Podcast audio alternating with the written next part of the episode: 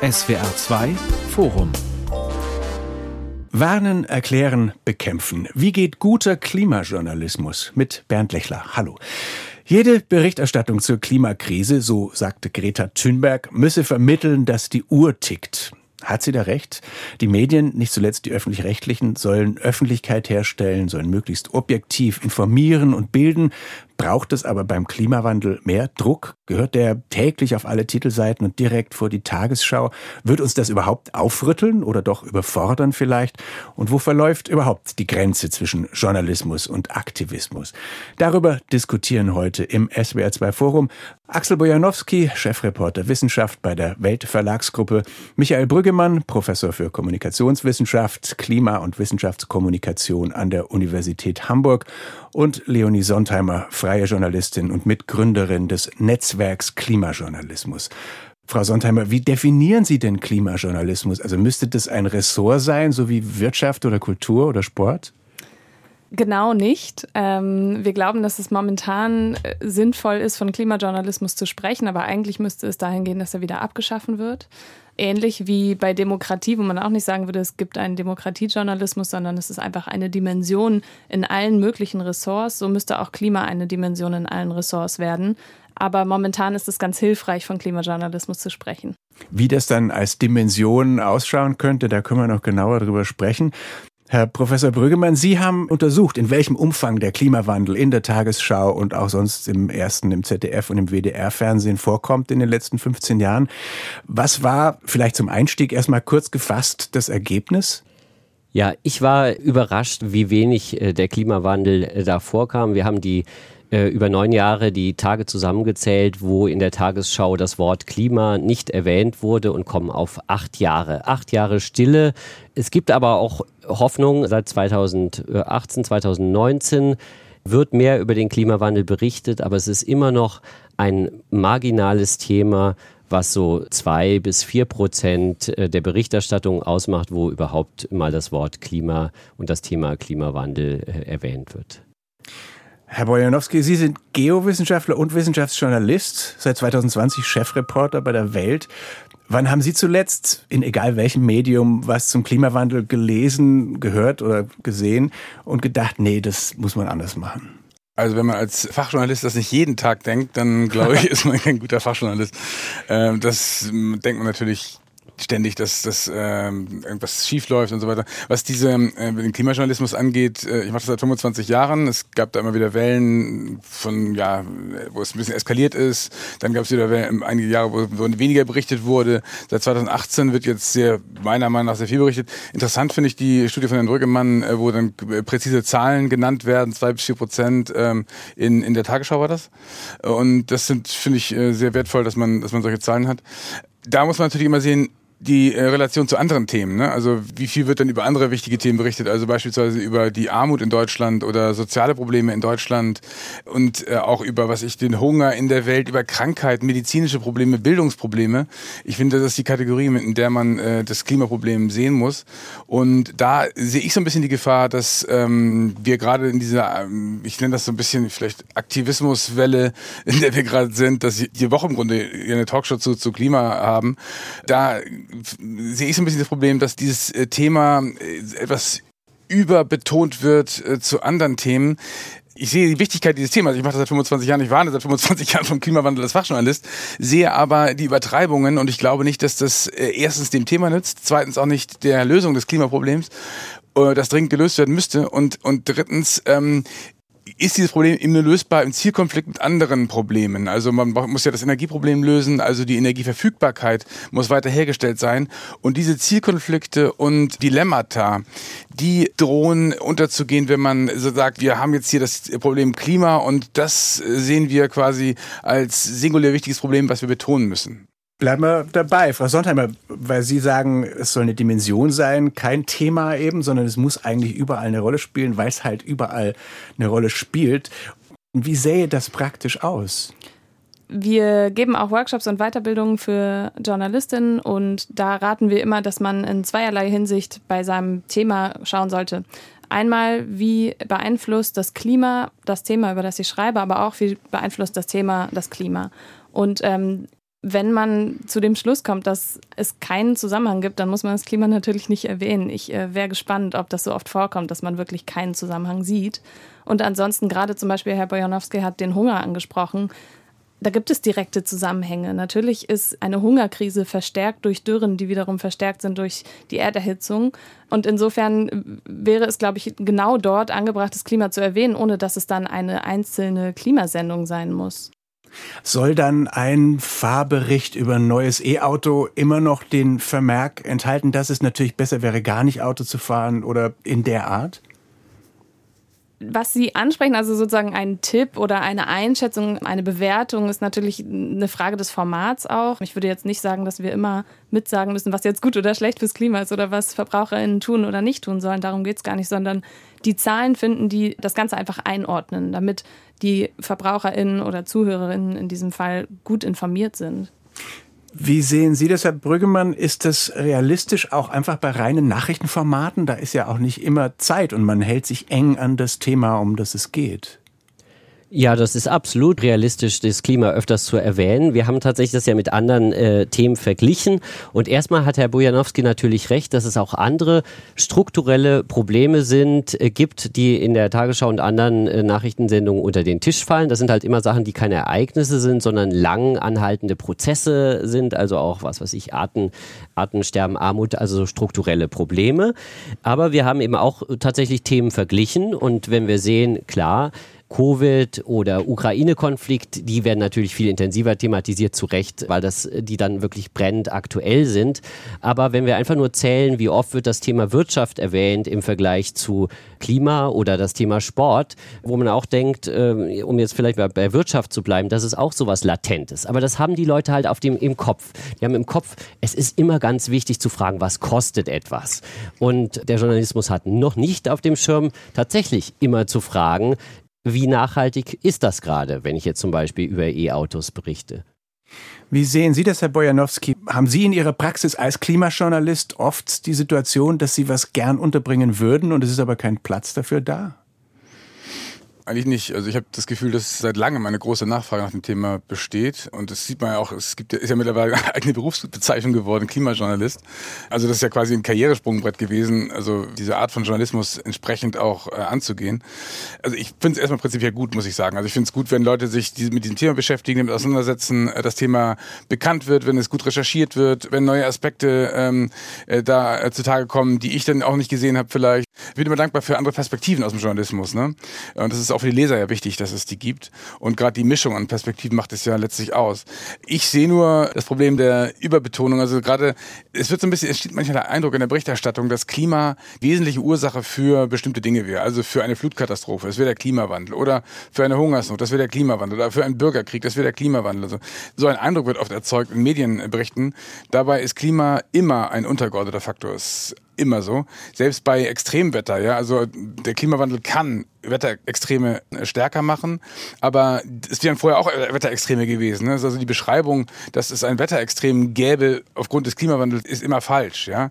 Trotzdem ist es wichtig darauf hinzuweisen, dass Starkregen beispielsweise durch die Erwärmung forciert werden kann. Das heißt, man muss sich dagegen schützen und es geht bei der Überbetonung so ein bisschen oft verloren, finde ich, dass man Schutz auf jeden Fall braucht und dass äh, man das Thema nicht fokussieren kann auf die CO2-Minderung, die sehr wichtig ist, aber die eben auch als politisches Mittel benutzt wird. Das führt dann zu falschen Handlungen, zu, wie man übrigens, das kann ich kurz einschieben, in Entwicklungsländern sieht. Ja, also da beschweren sich Entwicklungshilfer mittlerweile bei mir, dass die Überbetonung des Klimas dafür sorgt, dass aus anderen wichtigen Themenbereichen der Gesundheitsversorgung zum Beispiel Geld abgezogen wird, weil die ähm, Länder ihre Klimaziele, Klimavorlagen erfüllen wollen das heißt, da muss man aufpassen. Also, also ich finde, als Journalist muss man eben genau das auch in den Griff bekommen und sagen, wo das Klimaproblem wirklich ist, welche Rolle der Klimawandel bei einem bestimmten Problem spielt, aber welche anderen Probleme es eben auch gibt. Also die Komplexität, die sollte man da präzise beschreiben bei dem Thema. Die Frau Sondheimer hat zwischendurch den Kopf geschüttelt. Ja, lustigerweise, ich glaube, wir werden wahrscheinlich sehr unterschiedliche Medien konsumieren, weil die Medien, in denen ich ähm, mich auch informiere oder die ich scanne, um zu wissen, was die anderen so schreiben, da wird total oft darauf hingewiesen, dass die kausalen Zusammenhänge komplex sind, jetzt zum Beispiel bei Extremwetterereignissen und ähm, der Klimakrise. Und ich habe ganz viele FAQs zum Beispiel gelesen, wo es dann darum ging, sind die Waldbrände jetzt stärker wegen des Klimawandels, wegen der Erderhitzung? Und dann wird das erklärt. Und ich glaube, eigentlich ähm, sind Sie ja auch ein Vertreter der Wissenschaften, beziehungsweise dass man die Wissenschaft erklären muss. Und das Stichwort wäre hier die Attributionsforschung. Das ist eine ganz neue oder vergleichsweise neue Strömung innerhalb der Klimaforschung. Und das ist natürlich komplex, das schafft man manchmal nicht innerhalb einer Nachricht noch aufzuschreiben, aber dafür haben wir dann andere Formate, andere Orte, um das zu erklären. Also Attributionsforschung heißt was, woher kommt? Genau, dazu komme ich. Die Attributionsforschung möchte herausfinden, inwiefern die Klimakrise, die großen Veränderungen, die Erderhitzung des Klimawandels konkret auf konkrete Wetterereignisse einen Einfluss haben und welchen Einfluss. Und dazu gab es zum Beispiel so nach den Geschehnissen im Ahrtal gab es eine Schnellstudie, die dann auch einen Zusammenhang dargestellt hat. Aber natürlich kann man nee, dann nicht. Genau nicht. Man kann das ja dann genau, nicht am Ende genau damit aufhören zu sagen, die, der Klimawandel war jetzt schuld daran, sondern muss erklären, was die Ergebnisse dieser Studie waren. Nee, das ist genau das, was ich meine. Das ist eben falsch. Zu sagen, die Attributionsstudie beim, beim Ahrtal hätte gezeigt, dass der Klimawandel eine Rolle gespielt hätte. Das hat sie nicht gezeigt. Das kann keine Attributionsstudie zeigen. Die Attributionsstudie, wo der auch der Deutsche Wetterdienst involviert war, hatte gezeigt, dass Starkregenereignisse in Westeuropa wahrscheinlicher werden durch den Klimawandel. Und das ist etwas anderes. Und das ist auch natürlich vollkommen plausibel und logisch. Aber auf das Einzelereignis übertragen ließ sich diese Art von Attribution äh, in Sachen Ahrtal nicht. Und das wurde auch extra betont. Das haben ja die Politiker auch gemacht nach der Ahrtal-Katastrophe, haben gesagt, ja, das ist der Klimawandel, Leute, wir können euch leider nicht schützen, das ist etwas Neues, eine neue Qualität. Und da machen Journalisten zu gerne mit, um den Leuten sozusagen zu suggerieren, das ist eine neue Qualität von Wetterextremen. Das war es aber nicht. Solche Regenmengen wie im Ahrtal gab es vorher auch in Deutschland. Und man hätte darauf sich einstellen müssen. Und es war ein Versagen des Katastrophenschutzes, ein Versagen der Politik in Deutschland. Und das hat leider System. Also Deutschland ist ganz schlecht auf Wetterextreme vorbereitet. Ein Entwicklungsland in dieser Sache. Und der Journalismus sorgt eben dafür, dass das so bleibt. Wenn man sagt, der Klimawandel ist schuld an solchen Ereignissen, ja, man muss den Leuten sagen, der Klimawandel kann solche Ereignisse noch extremer machen und das ist eine Gefahr. Wir sollten den Klimawandel stoppen möglichst. Aber ähm, wir müssen trotzdem sehen, dass wir die Schuld für diese Wetterereignisse nicht auf den Klimawandel schieben können. Aber ist denn nicht sowohl bei der Attribution, Herr Bojanowski, als auch bei Prognosen und Projektionen immer so ein gewisser Unsicherheitsfaktor dabei, ja. der aber die Wahrscheinlichkeit nicht wegräumt? Nee, nee, klar. Also das wird ja auch von der Wissenschaft immer sehr seriös betont. Aber wir Journalisten, die Medien, berichten eben über die Ergebnisse der Klimaforschung sehr positivistisch, sehr ähm, apodiktisch. Und ähm, es wird gerade oft weggelassen, dass es eben hohe Unsicherheiten gibt. Und in der Kommunikation wird das eben ausgenutzt, weil dann einfach äh, geschrieben wird bei Kipppunkten zum Beispiel, die jetzt mittlerweile in jeder so im, im Munde führt. Das ist eine Theorie, die sehr, sehr auf sehr dünnen äh, Beinen steht. Und was auch dann in den wissenschaftlichen Berichten immer drin steht, ja, da steht dann Low Confidence, geringes Vertrauen. Und da wird aber suggeriert, weil das in den Berichten drin steht, dass jetzt Kipppunkte drohen würden. Und das liegt eben daran, dass im Mediendiskurs dann unterschlagen wird, dass es dafür eigentlich keine wissenschaftlichen Belege gibt. Ja. Herr Brüggemann, Sie haben die Draufsicht. Äh, nehmen Sie das auch so wahr, dass da was unterschlagen wird oder dass es Narrative gibt, die der Diskussion nicht gut tun? Ja, auf jeden Fall. Also ich würde äh, Axel Bojanowski in allen Punkten zustimmen und in allen Punkten aber auch sagen, es gibt ja auch genau das Gegenteil davon. Es gibt nämlich auch, äh, das ist vielleicht in Deutschland weniger ausgeprägt, aber in den USA und Australien, wo dann der Zusammenhang zwischen höherer Wahrscheinlichkeit von Waldbränden oder Dürren und Klimawandel überhaupt nicht hergestellt wird. Also wo man dann das Thema eben unter den Tisch fallen lässt, komplett. Ja. Und bei den Unsicherheiten ist das auch so, dass wir da einerseits sehen, ja, wir haben auch die Studien, ja, Journalisten können damit nicht so gut umgehen und lassen das dann gerne weg, ja. Und die anderen Journalisten, die machen daraus dann eine Kontroverse, so nach dem Motto, die Wissenschaftler wissen ja gar nicht, ob es jetzt eigentlich den Klimawandel gibt. Das ist natürlich so extrem, kommt das nicht mehr vor. Mhm. Aber die wissen ja gar nicht, ob der Waldbrand XY durch den Klimawandel ausgelöst wurde. Und Fakt ist, dass die Wissenschaftler sich diese Frage ja gar nicht stellen, sondern nur sagen, okay, die Wahrscheinlichkeit wurde genau. höher für Waldbrände. Und es gibt eben dann auch im Journalismus, dass dann daraus eine Kontroverse unter Wissenschaftlern gemacht wird. Das haben wir mhm. nicht beim Klimawandel, aber bei Covid haben wir das gesehen, mhm. dass aus Unsicherheiten, wo sich die Wissenschaftler eigentlich relativ einig waren, dass es da Unsicherheiten gibt von Journalismus, eine Kontroverse, ob das überhaupt der Fall ist. Gemacht Nun gibt es natürlich zu allen Klima Klimathemen Kontroversen. Es ist also kein, nicht an den Haaren herbeigezogen, wenn man sozusagen Kontroversen, es ist dann in der Verantwortung der Journalisten, die Kontroverse nicht zu benutzen als äh, Mittel, um den Leuten zu suggerieren, ja, im Grunde weiß man nichts. Also das, das ist genau die Gefahr, die, die Sie zu Recht beschreiben. Und deswegen ist es, finde ich, immer am besten, wenn man auf die Originalsprache der Wissenschaftler äh, Bezug nimmt. Waldbrände zum Beispiel, dass es in bestimmten Regionen in der Welt der Klimawandel das Waldbrandwetter verstärkt hat. Ne? Also die, die Waldbrandsaison verlängert hat. Das bedeutet aber nicht gleichzeitig, dass es mehr Waldbrände gibt. Es gibt ja weniger Waldbrände auf der Welt. Und man muss das immer beides sagen. Der Klimawandel erhöht das Risiko für einige Arten von Extremwetter und vor allem auch für den Meeresspiegelanstieg, das schmelzende Eis. Grundlegende Umweltveränderungen führt der Klimawandel herbei. Und die dauern eben lange. Und diese lange Zeitskala, das ist so ein bisschen etwas, was man eben beschreiben muss, dass eben nicht von heute auf morgen jetzt die Welt untergeht, sondern dass wir hier einen Prozess gestartet haben, der äh, Jahrhunderte dauern wird, dem wir Einhalt gebieten müssten, aber der sich eben nicht dadurch zeigt, dass jetzt plötzlich überall die Katastrophen einschlagen. Nicht? Frau Sontheimer. Ja, ich glaube, ich möchte gerne ein Positivbeispiel bringen. Das ist jetzt leider kein deutsches Medium, aber in der New York Times kam gerade eine wirklich lange, lange Geschichte zu der Frage, ob im Amazonas ein Kipppunkt erreicht wird oder auch schon überschritten ist. Und was an diesem Beitrag so gut ist, ist, dass der, die Forscherin, die eine Science-Studie, ähm, also in einem wichtigen Fachblatt letztes Jahr veröffentlicht hat, diese Person wird zur ähm, Hauptfigur in dieser Geschichte gemacht. Das heißt, der äh, Autor ist mit ihr unterwegs, ähm, porträtiert sie, erklärt, wie sie ihre Forschung macht, was sie selbst über ihre Daten denkt. Da gibt es dann zum Beispiel so einen Satz, wo sie sagt, sie konnte ihren eigenen Daten nicht glauben. Sie wurde sogar depressiv. Und ich glaube, also natürlich können wir nicht verlangen, dass jeder Beitrag so ein langer Beitrag und ausführlich ist. Das ist auch eine Ressourcenfrage immer im Journalismus.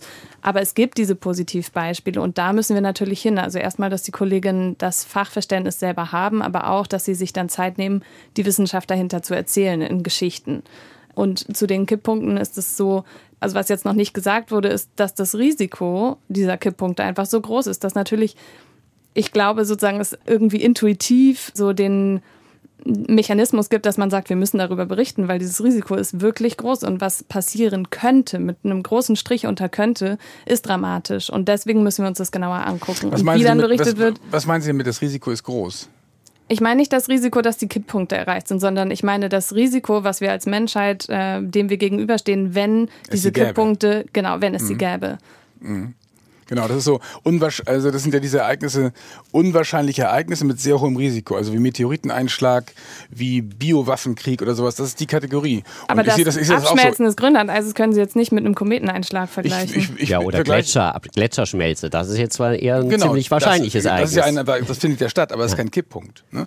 Weil dadurch wird den Leuten eben suggeriert, und man sieht das ja in den Studien, den Psychologiestudien über, über die, den Zustand von, von Jugendlichen, die jetzt wirklich glauben, in 30 Jahren brechen Kipppunkte hier zusammen oder aus und die Welt geht unter. Ne? Und das ist, finde ich, die falsche Beschreibung des Klimaproblems. Und ich finde es interessant, das Wort Klimakrise, da sagen eben Klimaforscher, dass ihnen das gar nicht gefällt, das Wort Klimakrise, weil es suggeriert, dass wir sozusagen ein vorübergehendes Phänomen hier haben, dass eine, eine, eine Krise, die jetzt ein paar Jahre dauert und dann geht die Welt unter oder nicht. Und das ist aber äh, das falsche Konzept. Nicht? Also die, die äh, Forscher sagen eben im Grunde, ähm, wir haben es hier mit einem Problem zu tun, das Jahrhunderte ähm, bestehen bleibt. Diese Erderwärmung wird nicht weggehen, die wird uns begleiten, ähm, sie wird kontinuierlich fortschreiten, es werden sich Risiken erhöhen und der Meeresspiegel könnte Jahrhunderte steigen. Ja? Und das heißt, wir haben es nicht mit einer Krise zu tun, sondern mit einem dauerhaften Problem. Und nicht? ich finde die, find diese Beschreibung eigentlich besser. Und haben Sie das Gefühl, dass all diese Dinge tatsächlich nicht berichtet werden? Weil mir kommen sie schon bekannt vor. Welche Dinge nicht berichtet werden? Dass zum Beispiel die Kipppunkte so oder so betrachtet werden können oder nicht gesichert sind. Also Kipppunkte sind in der, im Diskurs, werden die nach meiner Wahrnehmung berichtet als, ja, als realistische Gefahr für die nächsten Jahre. Das ist eine, eine realistische Gefahr vor der Wissenschaftler warnen und das könnte jetzt passieren. Und das ist ein falscher Eindruck. Also das wird von der Wissenschaft gar nicht gestützt. Also das ist auch wortwörtlich im UN-Klimareport, der ist da ganz vorsichtig und nennt die Kipppunkte zwar, aber wird, es wird immer abmoderiert und sagt, wir wissen eigentlich nichts. Ne? Und ich gebe der Kollegin recht, ähm, die eben sagte, ähm, ja, das ist genau das Risiko ist, wenn es denn eintritt, ist es so schlimm, das sollten wir verhindern. Ne? Das finde ich genau die richtige Richt Sichtweise. Das ist ein, ein low, also ein geringstes Wahrscheinlichkeitsproblem mit aber hohem Risiko, wenn es, wenn es stattfindet. Und genauso, finde ich, muss man das auch einordnen. Vielleicht ist, wenn ich dazu noch ergänzen kann, vielleicht ist die Metapher des Kipppunkts äh, tatsächlich nicht so, nicht so gelungen, weil es halt suggeriert, dass wir da irgendwie da, oh, da kommt ein definierbarer Punkt, wo das plötzlich alles umschlägt und wir wissen, wann der Punkt erreicht ist, was eben ja nicht der Fall ist. Aber was die Klimawissenschaft ja schon weiß, dass nicht alles äh, linear ist, sondern dass es halt so Dynamiken gibt, äh, die dann irgendwann einsetzen können und wo das System dann eben destabilisiert wird und anders läuft. Mhm. Und, und das versucht man eben mit dieser Metapher irgendwie zu greifen. Nee, man weiß eben nicht, ob es diese Kipppunkte wirklich gibt. Wie geht guter Klimajournalismus? Darüber diskutieren im SWR2 Forum der Journalist Axel Bojanowski, der Kommunikationswissenschaftler Professor Michael Brüggemann und die Journalistin Leonie Sondheimer. Ich würde gern einmal noch ganz kurz auf den Anfang zurückkommen, auf diese Untersuchung von Ihnen, Herr Brüggemann, und diese Zahl mit den wenigen Prozent, die der Klimawandel Anteil an der Berichterstattung hat. Gleichzeitig spricht Herr Bojanowski von einer Überbetonung. Ich nehme es auch subjektiv anders wahr. Also wenn ich jetzt die ARD-Mediathek Mediathek oder auch die Audiothek durchschaue, wenn ich an all die Podcasts denke, die es zum Thema gibt und an alles, was ich lese, habe ich das Gefühl, ich könnte mich von früh bis spät gut über den Klimawandel informieren. Also wo sitzt der Mangel, wenn diese drei bis vier Prozent sagen, es ist viel zu wenig? Äh, genau, also die, zunächst mal irgendwie, ob das, äh, ob zwei oder vier Prozent zu wenig ist, das ist ja sozusagen was, was die Gesellschaft diskutieren und entscheiden muss, wo mhm. ich persönlich schon die äh, Meinung habe, dass das viel zu wenig ist, weil es ein Menschheitsproblem ist und Journalismus Dinge von Relevanz berichten soll und also tatsächlich mehr darüber berichten soll. Aber da kann man natürlich drüber diskutieren. Und das andere, klar, äh, ich äh, kriege auch meine zehn Newsletter mit Klimaberichterstattung jeden Tag und äh, habe subjektiv den Eindruck, da wird ganz viel berichtet. Äh, ich kann mich schon nicht mehr retten davon, aber das ist halt eine selektive Wahrnehmung, von der äh, niemand von uns frei ist. Also das, äh, klar, wenn man danach sucht, dann findet man das. Das ist da.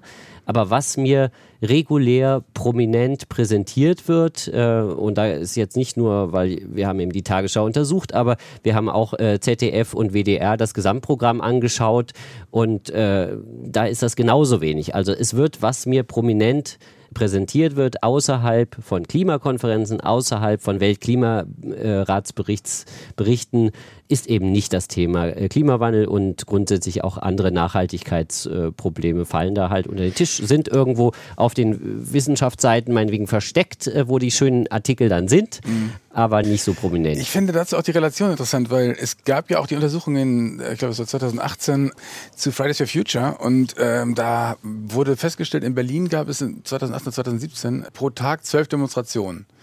Und eine davon war dann einmal die Woche Fridays for Future.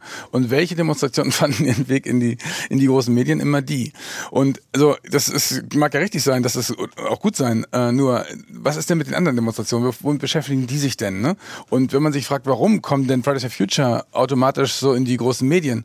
Und man guckt sich das Milieu an, der Journalisten und der Fridays for Future Leute, also dieses äh, akademisch äh, gebildete, ja, gehobene Mittelschicht, dann äh, finde ich, ist das nicht so sehr überraschend dass man sich da quasi, äh, ja, dass man, dass die quasi überbetont wird, diese Demonstrationen äh, und die anderen Demonstrationen eben nicht berichtet werden. Aber ich das heißt ja nicht, ich, aber ich das heißt sagen, ja nicht, ich weiß es nicht, aber ich finde das einen interessanten Befund. Aber das heißt ja nicht, also wenn es da milieubedingte Unterschiede gibt, dass die das deswegen zu wichtig nehmen. Nein, nein, ich, ich sag ja, also ich, ich finde das einen interessanten Befund. Vielleicht ist das ja richtig so. Ne? Also nur, ich nehme eben wahr, dass es eben diese zwölf Demonstrationen pro Tag in Berlin gab, 2018 oder 2017, ich weiß das Jahr nicht mehr, und dass über die Klimademonstration immer berichtet wurde, über die anderen aber nicht. Und, ne, und da frage ich mich, warum ist das so? Ich finde das eine spannende Frage. Ich würde gern dann noch was dagegen stellen, weil Sie jetzt sagen, das wird überbetont oder da wird dramatisiert, so höre ich es raus. Mir fiel jetzt zum Beispiel in der Berichterstattung über Lützerath auf, über die Proteste dort. Da wurde vielfach übernommen, dass das juristisch doch alles längst geregelt ist und dass es ja den Deal gab mit RWE und die Bewohner auch längst weg sind und entgolten und warum verkämpft man sich da? War das okay oder haben da Journalistinnen auch ein RWE-Narrativ übernommen? Das ging jetzt in die andere Richtung als die, die Ihnen aufstößt, Herr Bojanowski. Ja, ich fand das auch wieder bezeichnend. Also das, äh, ich fand an der Berichterstattung am, am, am bezeichnendsten eigentlich, dass der Eindruck oder die, das, wie sagt man immer, Narrativ übernommen wurde, dass es da wirklich um die Lösung oder um das 1,5 Grad Ziel ginge, ja. Also diese, dieses Framing ähm, der, dieser Proteste der Aktivisten, das hat sich letztlich durchgesetzt, ja, dass man, dass man diese Kohlegrube entscheidet jetzt über, über das Klimaziel. So wurde es zumindest thematisch thematisiert. Dass man darüber berichtet, okay, ich finde, ich fand es eine exzessive Berichterstattung über, über Lützerath, ja, wo dann auch die äh, Führungsfiguren der, der Klimabewegung waren ja auch da, haben sich dann in Szene gesetzt und so weiter. Da finde ich eigentlich diese Metaebene, was, was passiert da eigentlich soziologisch, die finde ich und kommunikativ, also es ist ja eine kommunikative Meisterleistung gewesen der Aktivisten, wie sie das ja inszeniert haben. Das finde ich interessant, weil es geht da natürlich auch um, um gesellschaftliche Macht, um Status, um Einfluss und äh, sozusagen zu suggerieren, dass diese Grube äh, um, über das 1,5 Grad Ziel entscheidet, das ist so dieser nationale Blick auf das Klimaproblem, was ich sehr kritisiere, dass man immer glaubt, in Deutschland äh, könnte man äh, Einfluss nehmen auf das Weltklima. Ne? Das ist, damit will ich nicht sagen, dass Deutschland nicht handeln müsste. Das hat, äh, da, da kann man, das ist ein anderes Thema, aber sozusagen diese nationale Perspektive, die äh, hat sich da auch wieder im Nützerrat sehr stark gezeigt. Ich komme gern wieder mit einem Positivbeispiel.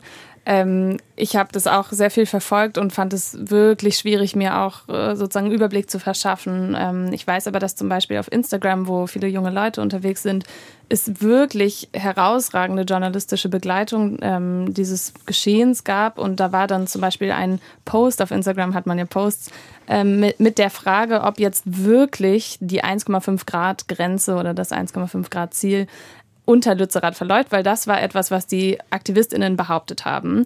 Ähm, natürlich, weil sie es auch inszeniert haben, weil sie es für sich groß und bedeutend machen wollten. Und ähm, in diesem Beitrag wurde dann sofort mit Nein beantwortet. Und es wurde dann erklärt, wir haben in Deutschland Klimaschutzziele. Ähm, wenn wir die Kohle verbrennen, dann bedeutet das dies und das, aber wir können es mit anderen Sektoren ausgleichen. Ich glaube nur, ähm, an dieser Stelle zeigt sich auch, dass natürlich irgendwie Newsdesk-Journalistinnen, die plötzlich über die Räumung in Lützerath berichten müssen, komplett überfordert sind mit dieser Frage und im Zweifel auch nicht wirklich einordnen können, ob jetzt das Narrativ der Aktivistin richtig ist oder nicht oder ob der RWE-Deal ein Narrativ ist, das sie übernehmen, sondern da braucht man ja ein Hintergrundwissen über die Klimaziele in Deutschland, über das Pariser Abkommen, über was ist das CO2-Budget und lauter Sachen, die man sozusagen eigentlich sich erstmal anlesen muss, bevor man dann plötzlich darüber schreiben muss. Wenn Sie aber im Netzwerk oder nee, ähm, gleichzeitig haben Sie dieses Netzwerk Klimajournalismus mit, mitgegründet. Ähm, es gibt ja diesen tausendfach zitierten Satz von Hans-Joachim Friedrichs, äh, dass Journalismus immer Distanz halten müsse und sich eben mit keiner Sache gemein machen dürfe, auch nicht mit einer guten. Ist Ihr Postulat nun doch, weil das eben dieses große Menschheitsthema ist, muss sich der Journalist mit dieser guten Sache gemein machen? Ich versuche immer diesen Satz irgendwie zu umschiffen, weil ich glaube, man macht es sich mit diesem Satz einfach. Jeder versteht darunter was anderes, was Hajo Friedrichs damit ursprünglich gemeint hat, das ist sowieso schon längst egal. Und dann hört man auf, darüber zu reden. Also ich könnte jetzt Ja oder Nein sagen und dann wäre die Sache irgendwie gegessen, aber irgendwie kommt man dann oft nicht zu dem Punkt, um den es eigentlich geht. Nämlich? Ich habe das Gefühl, wir stehen auch als Journalistin vor einer neuen Herausforderung, weil früher hat man immer gesagt, man darf sich nicht gemein machen, in Anführungszeichen, mit äh, Forderungen von Aktivistinnen, ähm, weil die haben ihre eigenen Interessen zum Beispiel oder die wollen halt einfach nicht, dass ein Windkraft äh, bei ihnen im Garten gebaut wird äh, oder vor, vor dem Garten. Sie wissen, was ich meine. Jetzt ist es aber so, dass, zumindest so erlebe ich es, Aktivistinnen sich im Klimaschutz auf wissenschaftliche ähm, Fakten berufen. Die Forderungen, die sie dann haben, sind vielleicht nochmal ausschweifender als dann sozusagen das, was man daraus direkt folgern könnte. Aber trotzdem, die wissenschaftliche Basis ist ja da. Und als Journalistin sich davon zu differenzieren, wo kommen wir dann hin? Also wir, wir müssen diese wissenschaftlichen Fakten genauso anerkennen und dann führt es oft dazu, glaube ich, in der Wahrnehmung, dass man jetzt sehr nah dran ist am Aktivismus. Es liegt aber einfach nur daran, dass die Basis die gleiche ist und das war nicht immer so. Ich würde da gerne noch ergänzen, also zu diesem Gedanken, dass man sich als Journalistin äh, mit nichts gemein machen soll. Äh, das ist halt ein, äh, offenbart ein ganz äh, naives Berufsverständnis. Wenn das so war, hat er das nicht gemeint. Aber genau darüber müssen wir nicht spekulieren, wie er das gemeint hat. In dem Original aber warum sage ich, dass das naiv ist? Weil der Journalismus schon immer äh, und, und jeder Mensch auf einer Wertebasis handelt. Und äh, äh, genau, wenn, wenn äh, Axel Bojanowski bei der Welt arbeitet, dann kann man ja in den, in den Springer Verlag in die Redaktionsstatuten nachschauen, wo was mit europäischer Integration, transatlantischem Verständnis drinsteht. Da gibt's eine Wertebasis und die ist auch sehr speziell. Die ist nicht irgendwie alles. Und der Journalismus insgesamt in Deutschland, wenn man äh, äh die Leute befragt, sie wollen sich für Demokratie, für Meinungsfreiheit einsetzen. Sie machen sich also also mit ganz vielen Sachen äh, gemein, die einfach die Wertebasis auch unserer Gesellschaft äh, betreffen oder auch nur bestimmter Teile, wenn ich jetzt sage europäische Integration. Äh, und das ist eben was anderes, als irgendwie parteilich zu sein ja. und jetzt Werbung für die FDP zu machen oder genau. so. Ich würde auch zustimmen. Ich finde es ähm, etwas schwierig zu sagen, ähm, was ist jetzt Aktivismus und was nicht Aktivismus und mit welchem Impetus wird ein Artikel geschrieben, was steckt dahinter. Ich finde, der Text muss für sich sprechen. Also man muss dem Text die wesentlichen Informationen entnehmen können und im Hintergrund recherchen. Und was Herr Brüggemann gerade sagte, äh, jeder hat seine Werte, unter denen er Artikel schreibt. Ich würde eine Sache doch sagen, wo ich einen Unterschied machen würde. Ich glaube, wissenschaftstheoretisch jetzt gesehen äh, gibt die Wissenschaft keine Handlungsanweisung. Ja? Also es ist so auch gerade beim Klima eben so, dass ähm, Fakten keine Handlungsanweisungen enthalten.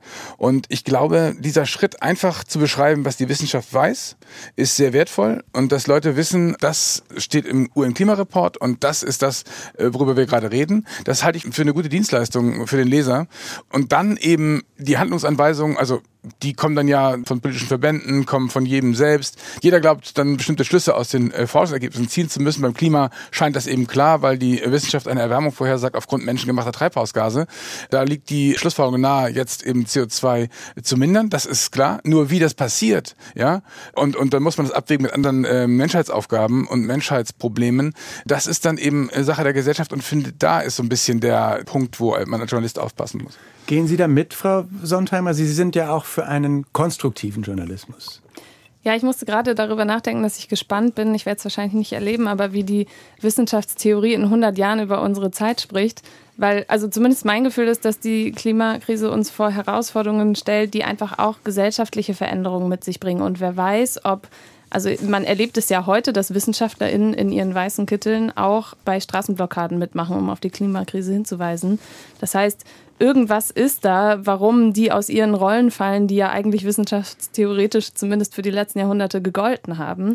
Ähm, ich weiß nicht, in welche Richtung das geht. Ich würde es auch gar nicht bewerten, aber ich glaube, das zeigt nochmal ganz gut, wie groß das ist, worüber wir sprechen. Also unter Wissenschaftlern gibt es natürlich auch alle Farben von politischer Haltung. Ne? Also es ganz unterschiedliche äh, Wertvorstellungen auch dort und ich kenne auch viele Klimaforscher privat und äh, da gibt es einige, die sagen, äh, dass Wissenschaftler auf die Straße gehen und dieses Gemeinmachen mit politischen Zielen halten die für total falsch. Andere sagen, äh, ich sehe es genauso und ich würde vielleicht mal bei Scientists for Future mitmachen und so.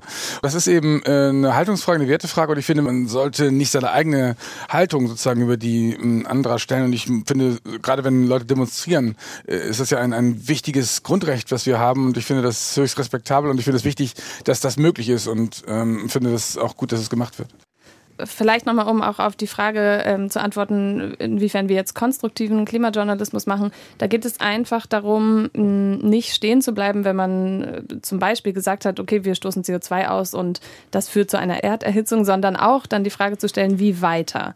Welche Maßnahmen würden ähm, diesen CO2-Ausstoß äh, reduzieren? Aber auch die Perspektiven zu öffnen. Nicht nur immer bei ähm, dann meinetwegen der Reduktion von CO2 zu bleiben, sondern auch zu gucken, gibt es noch andere Krisen, Artensterben, den Verlust von Biodiversität, ähm, die damit zusammenhängen. Das heißt, konstruktiv ist eigentlich vor allem die Frage, wie weiter, aber auch nochmal anders drauf zu gucken. Wie ist das, Herr Brüggemann? Man weiß auch in der Kommunikationswissenschaft, dass so die Grundprinzipien oder die Wahrnehmungslogik des Journalismus ganz allgemein dem Erfassen so eines Langzeitphänomens wie dem Klimawandel zuwiderlaufen. Können Sie das vielleicht kurz erklären?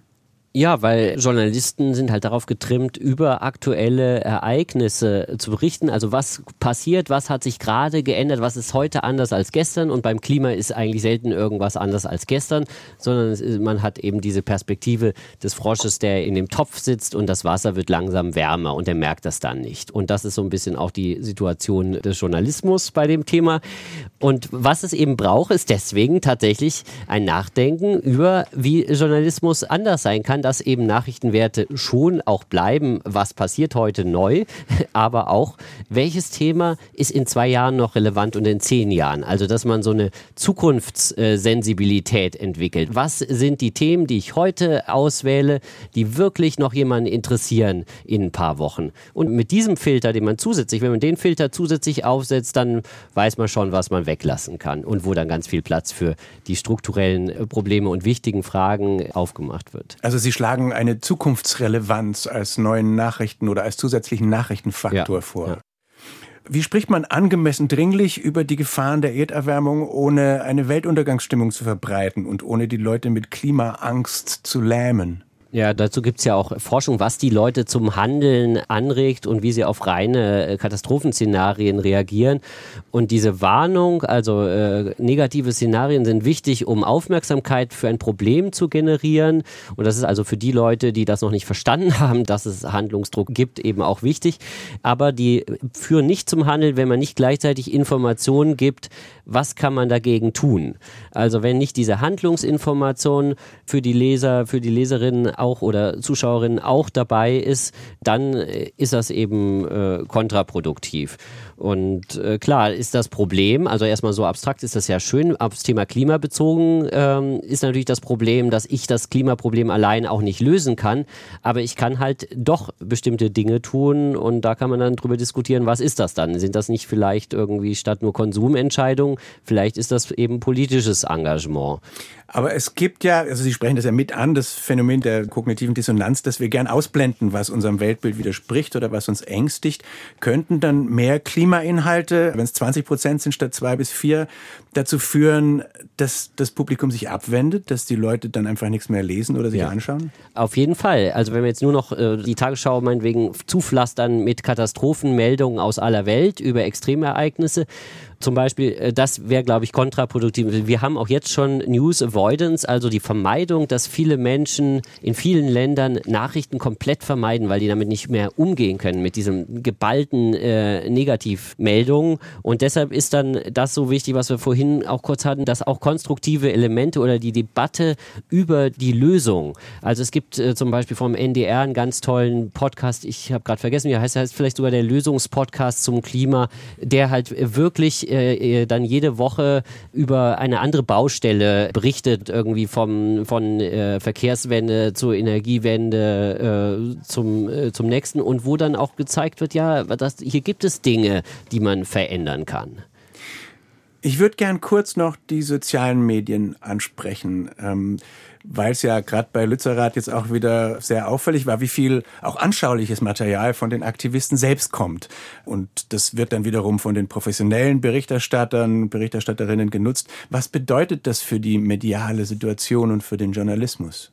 Ja, also vielleicht nochmal zu den Klimaprotesten und dass die jetzt so äh, prominent äh, geworden sind. Das ist ja zunächst auch mal eine positive Entwicklung. Wenn man überlegt, die Umweltorganisationen, die seit irgendwie 30, 40 Jahren versuchen, vergeblich versuchen, auf den Klimawandel aufmerksam zu machen, äh, dann sehen wir jetzt da tatsächlich einen Wandel, einen, wenn man so will, einen sozialen Tipping Point, dass, äh, dass jetzt eben äh, zivilgesellschaftliche Akteure äh, auf, auf dem äh, Schirm in die Aufmerksamkeit reinkommen und, und mit ihren Anliegen auch gehört werden. Also das ist erstmal ja eine Bereicherung für den Diskurs, dass, die, dass äh, diese Akteure jetzt genauso wichtig sind wie ähm, irgendwelche Pseudowirtschaftsexperten, die von der Industrie teilweise bezahlt äh, werden und immer sagen, oh, das ist aber so teuer, wenn wir jetzt hier irgendwie einen Klimaschutz machen. Ich wollte Sie noch fragen, ähm, Frau Sontheimer, wie sehr betrachten Sie als Profi dann zum Beispiel Twitter für sich als eine klimajournalistische Plattform oder Ausspielweg? Ja, ich wollte auch gerade noch auf die Frage antworten, dass ich natürlich äh, auch als Quelle, vor allem jetzt äh, ganz konkret bei Lützerath, mir Live-Übertragungen ähm, auf Instagram angeschaut habe. Teilweise von Aktivistinnen, wobei mir dann natürlich klar ist, wer das gerade sendet und aus welchem Kontext sie auch ihre Aussagen formulieren. Ähm, aber es waren eben auch KollegInnen vor Ort, die wirklich gute Berichterstattung gemacht haben. Und da hat man auch gemerkt, dass es die nach wie vor braucht. Also sozusagen, vielleicht gibt es einen neuen Akteur in den sozialen Medien, und wie am Ende ähm, das Verhältnis ist, ob denen mehr zugeschaut wird als dann den Journalisten, die auch auf Instagram unterwegs sind, das mag sein, aber es braucht eben absolut. Umso mehr auch die einordnenden Personen, die dort in den ähm, Pressewesten mit den Pressehelmen stehen, auch da erkennbar sind und das Ganze sozusagen nochmal mit einem bisschen, ja, einer Vogelperspektive erklären können. Ja, vollkommen richtig. Genau, das sehe ich auch so. Und ich würde noch ergänzen, dass äh, man eben auch im Blick haben muss, dass diese Protestbewegung ja mittlerweile keine, keine Jugendbewegung mehr ist, irgendwie, die, die so mal äh, so an der, an, der, an der Welt verzweifelt, sondern dahinter stecken ja sehr, sehr finanzkräftige ähm, Sponsoren. Und vielleicht ist es die finanzstärkste Lobby, die es jemals gab. Also die haben zumindest mehr Geld als die Erdöllobby in den 90 80ern, die sie da reinstecken in diese äh, äh, Protestbewegung. Und das ist etwas, was noch etwas unterbelichtet ist, ja, dass wir es hier mit einer mit einer politischen hochgerüsteten PR-Industrie zu tun haben, die das Thema Klima forciert und so so man möchte das ja gerne äh, unterstützen sozusagen, dass man den Klimawandel ernst nimmt und die Erwärmung bremst, aber da werden eben viele andere politische Ziele sozusagen unterschwellig mittransportiert und ich finde, da muss der Journalismus aufpassen. Das möchte ich jetzt doch nochmal, jetzt wird es doch nochmal kurz ein ganz bisschen kontrovers, weil ich sehe das nicht, dass das jetzt eine so äh, durch äh, Millionen äh, hochgerüstete Industrie dahinter steht. Also wenn man sich die äh, PR-Etats von großen Unternehmen, von äh, egal VW zum Beispiel anschaut und so, das, das schlägt, das äh, nee, sind viel kleiner. Als was? Als die Etats der Philanthropen, die sie geben in die Klimabewegung. Es ist wirklich, äh, das ist eine ganz andere Größenordnung. Hat mich auch überrascht. Also das sind mittlerweile, da werden in Milliarden, also in, in, in, hunderte Millionen Beträge in die Bewegung gepumpt von ungefähr vielleicht 20 der reichsten Leute in den USA, ja, die sich eben eine, die, das ist auch rein kapitalistische Bewegung. Also es geht darum, die Energiewende zu forcieren, um daran zu verdienen. Und das ist eben angeschlossen an die große Politik in Europa und in den USA. Und das ist eine, eine hochpolitisierte, von Unternehmen auch getragene, ähm, von, vor allem von Philanthropen getragene äh, Bewegung. Da ist wahnsinnig viel Geld drin. Und die letzte Generation ist ja nun auch bekannt, äh, wird von äh, einer Erdölerbin in, in den USA wesentlich finanziert. Und äh, so es, es gibt keine Bewegung mehr, die eine Rolle spielt in der Klimaprotestbewegung, die nicht auf diese Ressourcen zurückführen. Aber man muss jetzt mal zwei Dinge unterscheiden. Ein Lobbyist, der wirklich Geld kriegt dafür, meinetwegen Klimaleugnung zu machen und jahrelang von der indirekt von der äh, Erdölindustrie in den USA finanziert wurde und ein äh, zivilgesellschaftlich sich ehrenamtlich engagierender Mensch, der irgendwie äh, gegen, äh, gegen ja, Lützerath demonstrieren geht. Das eine ist ein Lobbyist und das ja, eine, der eine nein, vertritt ein nein, nein, Interesse und, und lässt sich kaufen und der andere engagiert sich als demokratischer Bürger. Genau, das scheint so und das ist auch, mag auch so sein, dass der Einzelne sich engagiert als demokratischer Bürger. Dahinter steckt aber eine Lobby. Ich, äh, diese RTL-Lobby in den 90er Jahren, die Desinformation, die da verursacht wurde, war gravierend. Ja, hat extreme Auswirkungen gehabt auf die Politik in den USA. Die ist aber jetzt relativ, ja, ist im Grunde zahm geworden, ist, ist im Grunde un, hat keine großen Auswirkungen mehr. Jetzt haben wir aber das, äh, die andere Lage, dass auf der anderen Seite sehr viel Geld ist und dass das auch für Missinformationen sorgt und für eben äh, für die Forcierung von politischen Zielen. Wie gesagt, die Protestbewegung, den einzelnen Leuten, denen spreche ich überhaupt nicht ihren Impetus ab und ihre Unabhängigkeit. Das ist äh, gerade bei den Demonstranten. Aber man wird eben diese, die Bewegung wird eben forciert von einer Lobby und das ist äh, eine, eine eine schwer reiche Lobby. Nicht? Das ist auch unterbelichtet im, im, äh, in der Berichterstattung und das wird in den nächsten Jahren äh, ein großes Thema werden. Ich muss Sie an dieser Stelle unterbrechen, was den Lobbyismus betrifft, äh, weil der ja nicht unser Thema ist, sondern die Berichterstattung über alles, was damit auch zusammenhängt. Darum würde ich zum Schluss nochmal fragen, äh, was hat denn jeder von Ihnen sozusagen für einen dringlichsten Wunsch oder, oder wo könnte man am besten ansetzen, um den Klimajournalismus ab morgen besser zu machen? Frau Sontheimer. Ähm, Weiterbildungen und Workshops ähm, für Kolleginnen aller Ressorts ähm, möglichst vom Arbeitgeber bereitgestellt. Herr Brüggemann. Ich habe einen äh, schönen Artikel äh, gestern und vorgestern gelesen, wo es darum ging, mal soziale Kipppunkte in Richtung äh, klimafreundliche Lebensweisen zu diskutieren. Also was muss Politik machen, das beruht auf einer Studie, äh, was muss Politik ändern, damit dauerhaft äh, zum Beispiel die Verkehrswende passiert. Also dass wir in dem Sinne über Kipppunkte in die andere Richtung äh, nachdenken und der Journalismus dabei äh, äh, Ideen äh, diskutiert äh, und ein Forum für die Diskussion darüber bietet, wie die Gesellschaft da besser werden kann. Herr Bojanowski, was möchten Sie Ihrer Branche hinter die Ohren schreiben? Ich glaube, dass äh, es das Handwerkszeug von vor 30 Jahren braucht. Äh, harte, gründliche, präzise Recherche in alle Richtungen, äh, möglichst mit neugierigen Fragen bewaffnet, äh, mit äh, Engagement bewaffnet, dass man wirklich ähm, journalistisch sauber und handwerklich ähm, gut äh, in diese Themen geht. Und zwar nicht anders als andere, andere Themen. Ich glaube, dass es einfach guten Journalismus bräuchte, um dieses Thema auszuleuchten. Warnen, erklären, bekämpfen. Wie geht guter Klimajournalismus? Darüber diskutierten heute im SWR2 Forum Axel Bojanowski, Chefreporter Wissenschaft bei der Welt Verlagsgruppe, Michael Brüggemann, Professor für Kommunikationswissenschaft, Klima- und Wissenschaftskommunikation an der Universität Hamburg und Leonie Sontheimer, freie Journalistin und Mitgründerin des Netzwerks Klimajournalismus. Ganz herzlichen Dank an die Runde. Ich bin Bernd Lechler. Tschüss.